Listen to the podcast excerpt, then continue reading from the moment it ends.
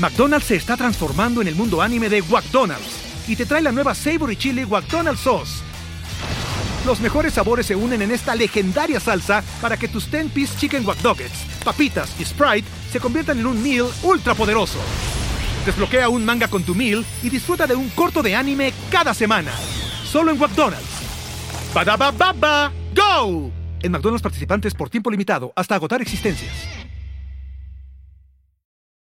This episode is brought to you by Reese's Peanut Butter Cups. In breaking news, leading scientists worldwide are conducting experiments to determine if Reese's Peanut Butter Cups are the perfect combination of peanut butter and chocolate. However, it appears the study was inconclusive, as the scientists couldn't help but eat all the Reese's. Because when you want something sweet, you can't do better than Reese's. Find Reese's now at a store near you. ¿Qué va, culitos? Bienvenidos a un nuevo episodio de. Iba a decir sí, y sí, con la puta costumbre. De todo aburrido, señores. Estamos en nuestra segunda temporada, segundo episodio. O sea que es el 2 del 2. Pidan un deseo si son pendejos. Si no, quédense con nosotros porque el episodio de está bien chingón, mis hermanos. No es por nada, pero ahora sí.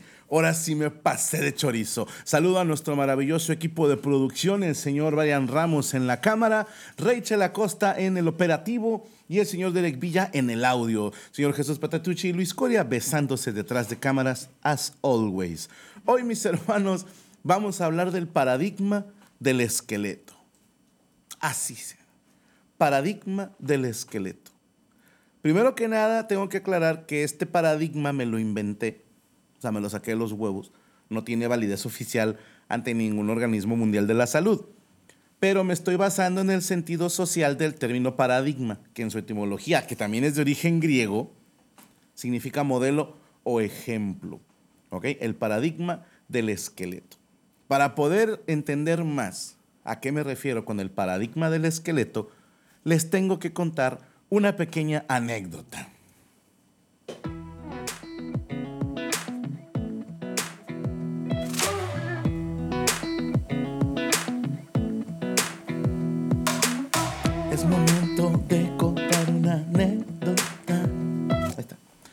Se un poco porque Rachel dice que le vale madre, pero conforme pasen los episodios vamos a ir avanzando. Para esta anécdota, mis hermanos, tenemos que regresar en el tiempo a 1994. Casi, casi 1995 como el show que se estrena ahora en abril.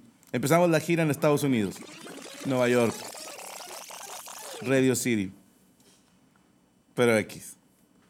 O sea, yo sé, yo sé. No es lo mismo que decir el Teatro del Pueblo de la Feria de San Juan de la Riata. Pero vamos a estar en el Radio City de Nueva York City. X. En fin, volvamos en el tiempo a 1994.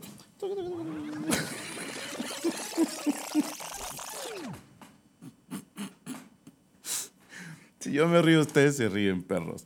Les cuento. Estaba en primero de secundaria, si no mal recuerdo.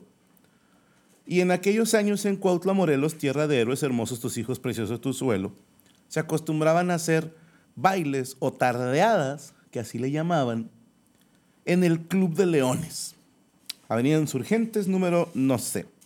Si eres de la generación, a huevo que fuiste alguna tardeada al Club de Leones, porque todas las secundarias hacían ahí su baile, pues que por el Día del Estudiante, que por fin de cursos, que por vacaciones de diciembre. Había como dos o tres bailes al año. Y a pesar de que no lo van a creer, pero yo no era así como que el que iba a todos los bailes. Pero a los de la secundaria sí fui, por puro morbo. Y en estos bailes, pues estaban estas competencias de quién se puede poner más cosas. Por ejemplo, las niñas, pues como siempre las veíamos con uniforme de secundaria, cuando vio un baile, ese día aprovechaban para ponerse cuanta madre encima se pudiera. Y no me refiero desde la cuanet en el cabello o el gel VO5, sino prendas. O sea, veías niñas entaconadas que ni les quedaban los chingados tacones porque sobraba un cachito así del talón. O, o se llevaban ropa de la hermana mayor o de la mamá que se viera así más, pues no sé cuál era la intención, más sofisticada, más elegante. En algunas cosas, en algunas era más putona, ¿no? Entonces iban con la mamá, mamá, préstame, sí, tengo ahí una que usé la semana pasada, nada más ahí hazle así tantito de un lado. Pero también los hombres aprovechaban para ponerse cuánta cosa encontraban. En aquellos años estaban muy de moda unas sudaderas que eran totalmente blancas y las mangas y el hoodie eran del color del equipo de la sudadera. Si era una sudadera de los Chicago Bulls, el hoodie y las mangas eran rojas con vivos negros y lo demás era blanco. Estas sudaderas estaban muy de moda, ¿eh? Estaba, me acuerdo de los diseños que más vi, una telaraña, o sea, era blanco con una red de araña negra y hoodie negro y mangas negras. También estaban de moda los overoles, como les conté en el verdadero privilegio. Y también las botas industriales, las camisas de franela, los jeans deslavados. Y en mujeres la combinación más ganadora que la moda jamás ha inventado. Me encantaba cuando las muchachas en esas épocas usaban o bien eh, botas industriales o tenis, pero una falda escocesa, o sea, roja con negro y... roja con negro, no sé, pero falda de tablones, una blusa negra y pudiera ser una camisa de franela tanto amarrada a la cintura como puesta encima, cabello suelto, con una dona o scrunchy, como le dicen ahora los morros, que a la hora del cotorreo llegaban con la dona aquí en la muñeca y a la hora de bailar se amarraban el cabello. ¿Ok? Pues en uno de esos bailes, o en todos esos bailes, era común ver pandilleros. Hay uno de ellos que les quiero contar porque en este baile pasó algo con él. No sé cómo se llama, pero toda mi generación lo conocía como Tacubaya. Si eres de mi generación, a huevo sabes de quién estoy hablando. Yo no sé si todavía viva el señor Tacubaya, máximo respeto para él, porque todos le teníamos pavor, ¿ok? Este cabrón, yo no sé si era chilango y lo hicieron en la estación del metro Tacubaya, o por qué razón adoptó ese apodo, pero usaba una chamarra de mezclilla a la que él mismo le cortó las mangas y en la parte de atrás decían letras grandes Tacubaya en rojo y una como una monita así una una silueta de una mujer. No se me olvida esa chingada chaleco, chamarra, como lo quieran llamar. Y el bat estaba medio mamadillo. Y fíjate lo que es, lo que es la percepción del espacio-tiempo. En aquellos años, Tacubaya se me hacía lo más cool del universo. Era un peladito de unos, ¿qué? 17 años, 18 tal vez, que pues ya tienen cuerpo de hombre y comparado con niños de secundaria de 14, 15 que tienes cuerpo como de chimpancé porque creces a destiempo, tus brazos son más largos que el resto de tu cuerpo, etcétera. Pues este güey se veía, se veía machín, ¿sabes? Y, y se veía así los hombros y los brazos así mamado. O al menos así lo veía, no sé si estaba igual, estaba, no estaba mamado, no sé. Pero daba miedo ese güey. Daba mucho miedo. Y no es pedo mío, ¿eh? Porque voy a tener que mezclar otra anécdota. Otra anécdota, por favor.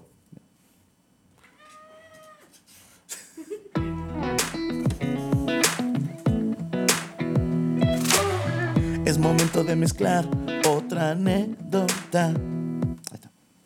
Ese mismo Tacubaya eh, lo pongo tantito en pausa, ¿ok? Mi papá empezó a jugar fútbol en un equipo donde había puro malviviente. En ese equipo estaba un güey que le decían el caballo y uno que le decían el salvaje, ¿ok? El salvaje era un señor de 30 y algo, que le decían así porque se le zafaba la rodilla y se la acomodaba él solo. Tipo Mel Gibson en Arma Mortal. Jugando fútbol, de repente, ¡ah! Y el vato grita y grita y luego solito se agarraba la rodilla y ¡pah! Y se la acomodaba y le dejaba de doler y seguía jugando. Y tengo entendido que el salvaje era una furia para los putazos, ¿ok? Estaba el salvaje y un güey que le decían el caballo por los dientes. Ese güey, es- ese güey, el caballo, estuvo en la escuela con mi hermana mayor, Mariana. Tengo una hermana que me lleva 15 años, que ella ya anda llegando a los 60 ahorita. No, me lleva cuatro años, me lleva cuatro años, pero parece de 60. En fin, eh, mi papá me los presenta porque ellos vivían o se juntaban por donde estaba mi secundaria. Y en aquellos años había una pandilla que se llamaba Los Sátiros, que asolaban a todos los niños de secundaria y los asaltaban, ya sea a pie o en las combis. Entonces estaba el caballo, el salvaje, y un güey que le decían Chendo, que era eh, chofer de una combi. La roja que iba año de Juárez, eso es lo que me acuerdo, ¿va? Entonces pasaba ahí por mi secundaria. Entonces mi papá me los presenta y les dice, él es mi hijo, este, si lo llegan a ver por ahí, pues tírenle un paro. Si lo ven corriendo, chequen quién viene atrás de él, porque obviamente alguien lo viene correteando. y fue como un intento desesperado de mi papá de que ya no me putearan. Entonces dijo, te voy a presentar güeyes que están cabrones.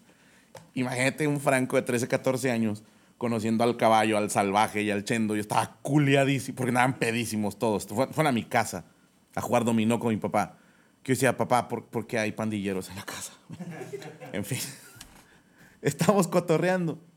Y el caballo ya medio pedo me dice, oh, este güey el salvaje es una pinche furia, ¿eh? dije, ah, mucho gusto. McDonald's se está transformando en el mundo anime de McDonald's y te trae la nueva Savory Chili McDonald's Sauce. Los mejores sabores se unen en esta legendaria salsa para que tus 10-piece chicken wack papitas y Sprite se conviertan en un meal ultra poderoso. Desbloquea un manga con tu meal y disfruta de un corto de anime cada semana. Solo en McDonald's. baba ¡Go! En McDonald's participantes por tiempo limitado hasta agotar existencias.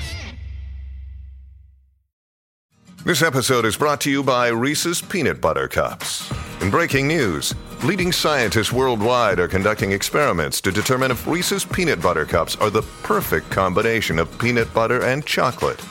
However, it appears the study was inconclusive, as the scientists couldn't help but eat all the Reese's. Because when you want something sweet, you can't do better than Reese's. Find Reese's now at a store near you.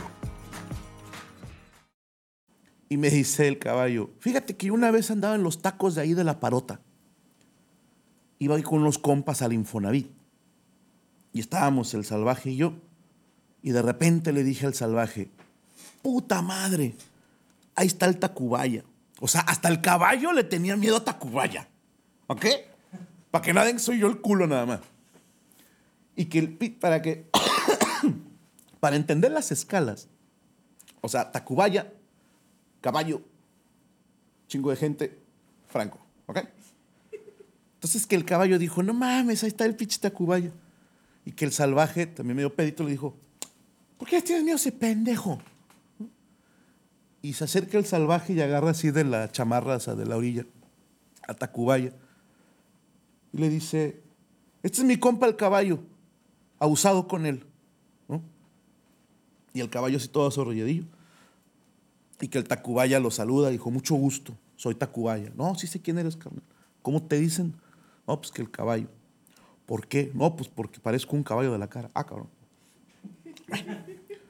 No, cualquier pedo ahí andamos. Y se fue el Tacubaya. Y me decía el caballo. Si yo ahora me paseo por la infona como si nada, porque pinche salvaje me presentó al Tacubaya. Aquí hago un paréntesis, porque esto es una joya de mi señora madre que le mando un saludo. Al otro día le estoy contando emocionado, mamá, conocí unos pandilleros. ¿Por qué? Mi papá los trajo a la casa. ¿Cómo que trajo pandilleros a la casa? Y arréglate con él, ¿no? Y le empiezo a contar toda esta anécdota del caballo y Tacubaya. Me dice mi mamá, ah, pues órale, qué miedo, pero qué chido. Digo, por si algún día andas en Infonavit, digo, qué chingados voy a hacer yo en la Infonavit. O no, no sé, que tengas amigos ahí. Yo tengo amigos nomás. Bueno, una novia. Yo tampoco tengo novia. Ah, bueno. Pero dijo, por si alguna vez, cabrón. Ya nada más, si te llegas a topar el Tacubaya, donde te lo topes, le dices, le manda saludos el señor salvaje. Y digo, mamá, no, no puedo llegar bandereando de esa manera con un pandillero. Le manda saludos, don salvaje.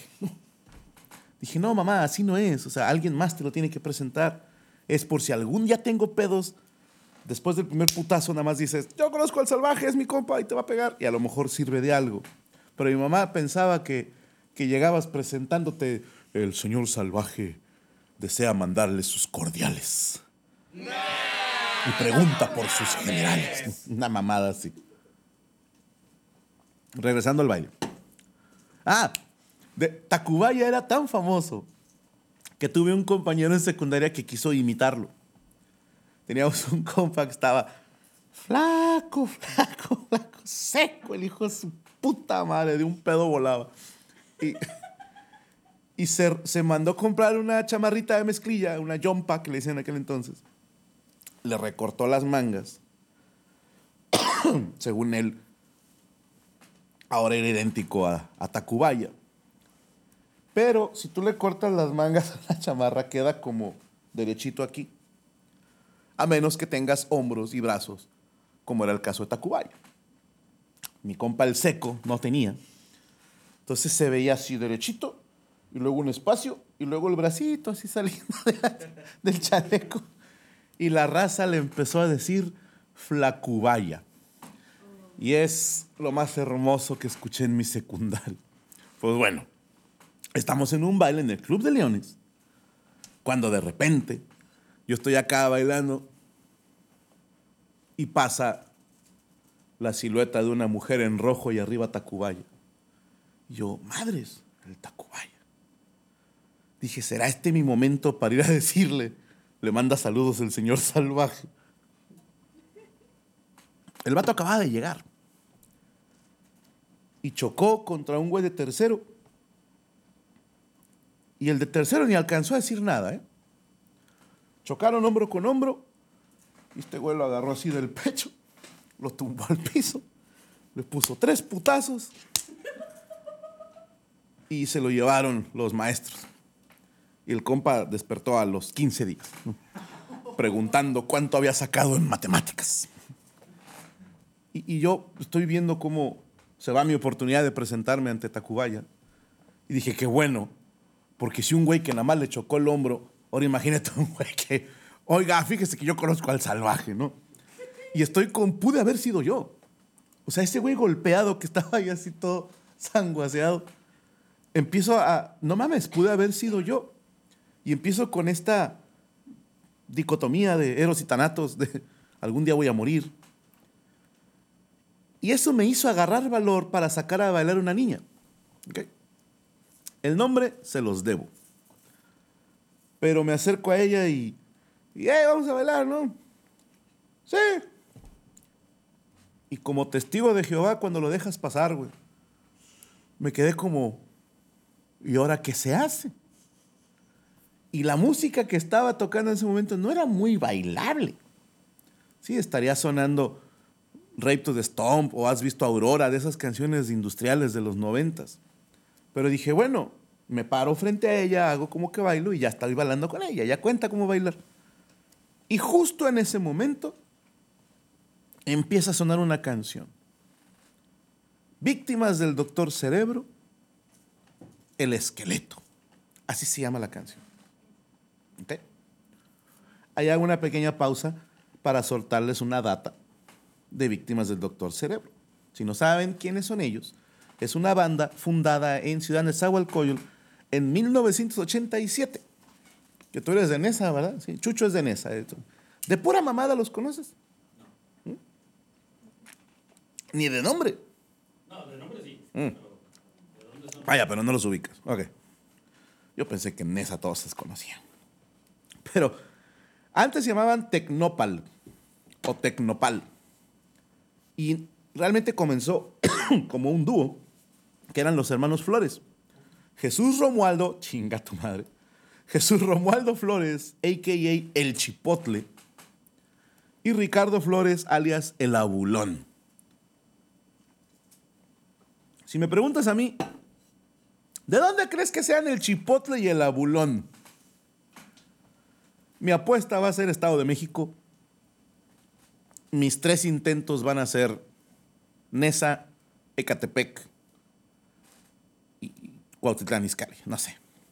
Son las tres que conozco. Metepec. No, es Toluca. Bueno.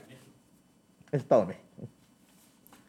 Estos dos cabrones arman su grupo Tecnopal Y después se fueron uniendo más güeyes a, a la alineación. Y se formalizaron como banda al principio de la década de los noventas. El nombre se lo tomaron de una película del santo que se llama Santo contra Cerebro del Mal. Conseguí el póster. Esas eran películas, chingado. Que si llegas a ver esa película, Santo habla como 15 veces. En toda la película. Y nadie le dice Santo. Dato curioso. Una vez conocí a, le mando un saludo a Jimmy Tamés, su hermano Iván, creo que se llama. No la quiero caer. Ruli, Ruli Tamés. Trabajó un tiempo de baterista de víctimas del Doctor Cerebro. Ellos son músicos de aquí de Monterrey, grandes músicos. Hijos del finado Don Simón Tamés. Musicazo, güey. Y hay una anécdota que en una entrevista aquí en Monterrey les preguntan a, a Romualdo, la entrevistada le dice, oiga, ¿y por qué le dicen el chipotle? Y este güey contesta con la voz más cerda posible, eh, por picoso y arrugado. Yo siempre me lo imagino sobándose la entrepierna cuando contestó eso. No sé si sea cierta esta anécdota, pero para mí lo es. Lo que sí es cierto, esta banda, Víctimas del Doctor Cerebro, se salvó de morir en noviembre de 1999, porque el 9 de noviembre de ese año iban a volar en el vuelo 725 de la ya desaparecida aerolínea Taesa. ¿Ok? Ese vuelo tenía una ruta que era Tijuana, Guadalajara, Guadalajara, Irapuato, Irapuato, Ciudad de México. Antes hacían los vuelos. Como que Taesa era vuelo pollero, era esos. Van subiendo niños en cada estado y la chingada. Pero saliendo de la escala de Uruapan, rumbo a Ciudad de México, desafortunadamente el avión tuvo un desperfecto en una de las alas que provocó que el avión se desplomara poquito después, como a 12 kilómetros de donde despegaron, sobre un campo de aguacates y fallecieron todos. Este percance aéreo es considerado el tercero más trágico en la historia en México. Precisamente ese año pasó el número 2, que fue un vuelo de Mexicana de Aviación. Los que acaban de regresar ahorita, ellos tienen la marca del segundo vuelo más de la chingada. Y el primer lugar creo que fue en el 86, Aeroméxico, un pedo así. En ese vuelo precisamente también viajaba Christoph Sieberman, que era bajista de la banda Feeling B, que es de las primeras bandas de punk que nacieron en la República Democrática Alemana. Ellos perdieron al bajista en ese vuelo. No sé por qué él iba a volar de Tijuana a Ciudad de México, le tocó estar ahí. Y los miembros de víctimas del Doctor Cerebro no alcanzaron a llegar a tiempo debido a una mega cruda causada por una salvaje peda que tuvieron la noche anterior, convirtiéndose así en uno de esos pocos casos en que ser alcohólico te salva la vida. Pues en 1994, Víctimas del Doctor Cerebro sacó la canción Esqueleto. Y la primera vez que escuché esa canción, creo que fue en la radio, me gustó tanto, mis hermanos. O sea, sentí esa electricidad al escuchar el saxofón. Creo que es el chipotle. Picoso y arrugado.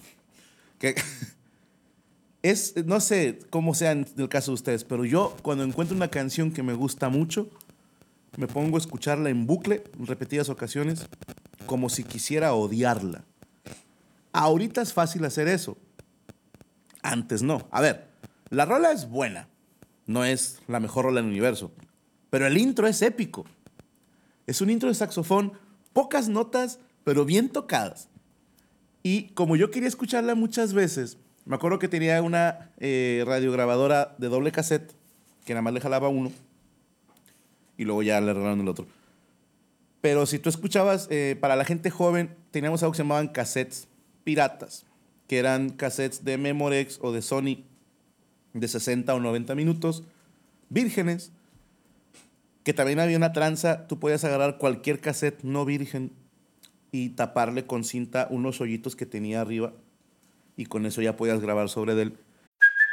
Hey, it's Kaylee Cuoco for Priceline. Ready to go to your happy place for a happy price? Well, why didn't you say so? Just download the Priceline app right now and save up to 60% on hotels. So, whether it's Cousin Kevin's Kazoo concert in Kansas City, go Kevin, or Becky's Bachelorette Bash in Bermuda, you never have to miss a trip ever again. So, download the Priceline app today. Your savings are waiting. Go to your happy place for a happy price.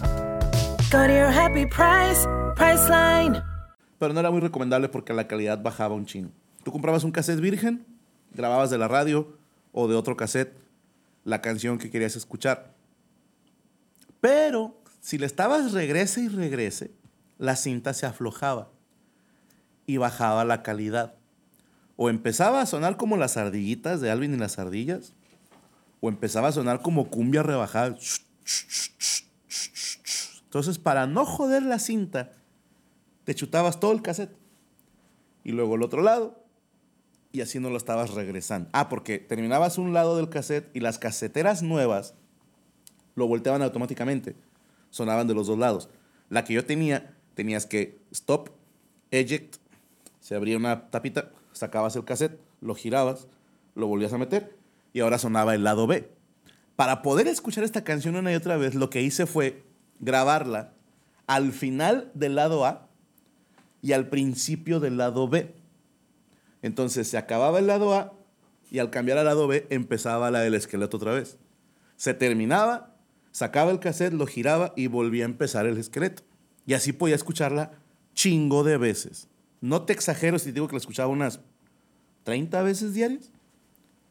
Ahorita, para escuchar la misma canción una y otra vez, nomás le das clic.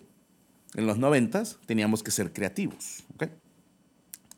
El caso es que volviendo al baile, donde Tacubaya desmadró un güey y yo saqué a una niña, suena la canción del esqueleto. Y dije, ya, esto es una señal de Dios. Hoy coronamos, ¿no? Lo que sea que quiera decir. Y estamos bailando, ¿no? Ya estoy cansado de estar sentado acá. Y me le acerco a la morra y le digo, ¡Ey! Esa canción me encanta. No, yo haciendo mis pasos de...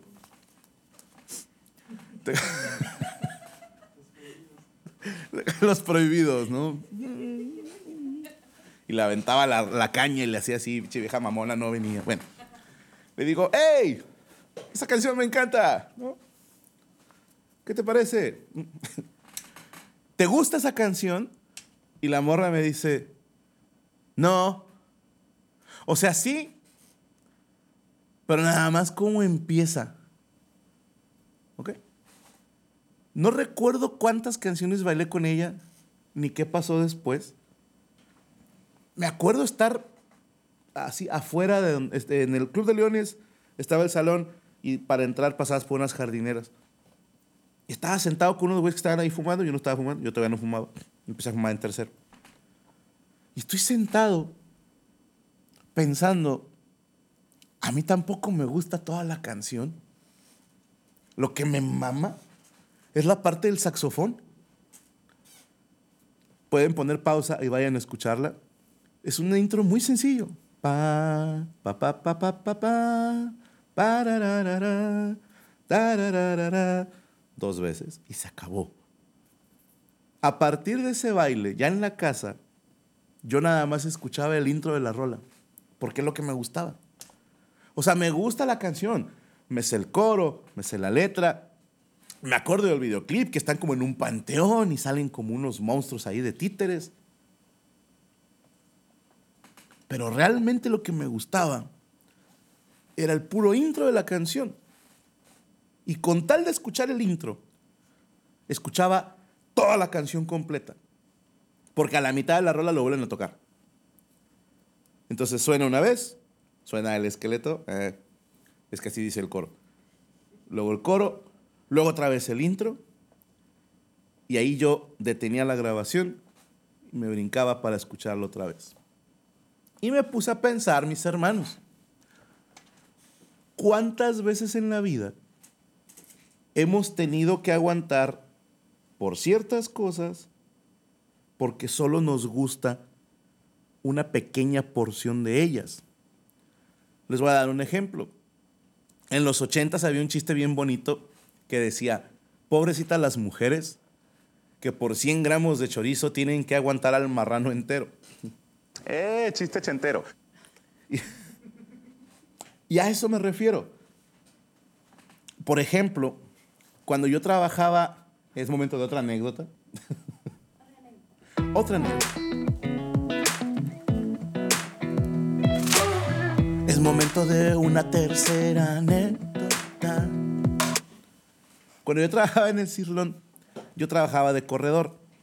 Si no saben qué es eso, han visto en los buffets que hay una barra de ensaladas, una barra de comida caliente, una de postres, etc. Los corredores éramos los encargados de agarrar comida de la cocina, ir a las barras y rellenar lo- lo- los recipientes o cambiarlos cuando se nota que están sucios. O sea, que se ve que la gente ya hizo su desmadre ahí. Y le llaman corredor a estar pasando una barra a otra y a la cocina. Y obviamente, pues es un trabajo medio aburridillo. A la hora pico es una chinga. El resto del día, nada más te estás haciendo güey.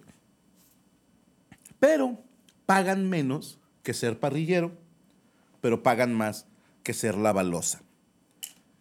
Y era como, como el camino a seguir. Entrabas de corredor o de cocinero y después te ascendían a cajero o mesero. Y un compañero y yo habíamos pedido a la gerencia que queríamos presentar para poder subir a cajero o mesero. Yo quería ser mesero. Nos dijeron cajeros, ahorita no, estamos completos, pero nos hacen falta meseros. Entonces dijo el subgerente, los voy a proponer para que los suban a mesero. Yo me emocioné y mi compa se agüitó porque él quería ser cajero.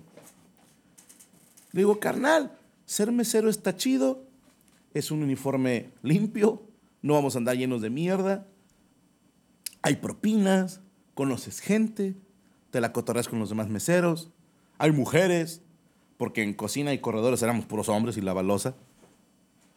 O sea, se veían mujeres, pero eran señoras. eran doñitas y no, no se hace. Y le digo, ¿por qué no quieres ser mesero? Y me dice, es que los meseros no tienen salario fijo. Yo, pues no, pero con las propinas te alivianas. Pero ¿y si no sacas propinas? Si sacas, güey. Yo estuve preguntando, fíjate, yo de corredor ganaba 320 a la semana. ¿Ok? Esto hace muchos años. ¿Estás listo para convertir tus mejores ideas en un negocio en línea exitoso? Te presentamos Shopify. Tal vez no lo sabías, pero nuestro podcast More Than Mamis es un negocio y lo empezamos por supuesto para desahogarnos y hablar sobre la maternidad, no para convertirnos en expertas de ventas y del e-commerce. Así que sí, necesitábamos ayuda para vender nuestro merch y poner en marcha nuestra tienda. ¿Y cómo suena con Shopify? Llega otra venta. Shopify es la plataforma de comercio que está revolucionando millones de negocios en todo el mundo. Ya seas un emprendedor desde tu casa o desde donde sea, Shopify es la única herramienta que necesitas para iniciar, administrar y hacer crecer tu negocio sin dificultades. Con Shopify puedo gestionar pedidos, envíos y pagos desde cualquier lugar, brindándote toda la información y estadísticas de tus ventas al detalle. Regístrate para un periodo de prueba con tan solo un dólar al mes en shopify.com barra sonoro, todo en minúsculas. Ve a shopify.com barra sonoro para llevar tu negocio al siguiente nivel. Shopify.com barra sonoro. Hello, it is Ryan, and I was on a flight the other day playing one of my favorite social spin slot games on chumbacasino.com. I looked over the person sitting next to me, and you know what they were doing? They were also playing Chumba Casino. Coincidence? I think not. Everybody's loving having fun with it. Chumba Casino is home to hundreds of casino style games that you can play for free anytime, anywhere, even at 30,000 feet. So sign up now at chumbacasino.com to claim your free welcome bonus. That's chumbacasino.com and live the Chumba life. No purchase necessary. Group. Void were prohibited by law. See terms and conditions. 18 plus.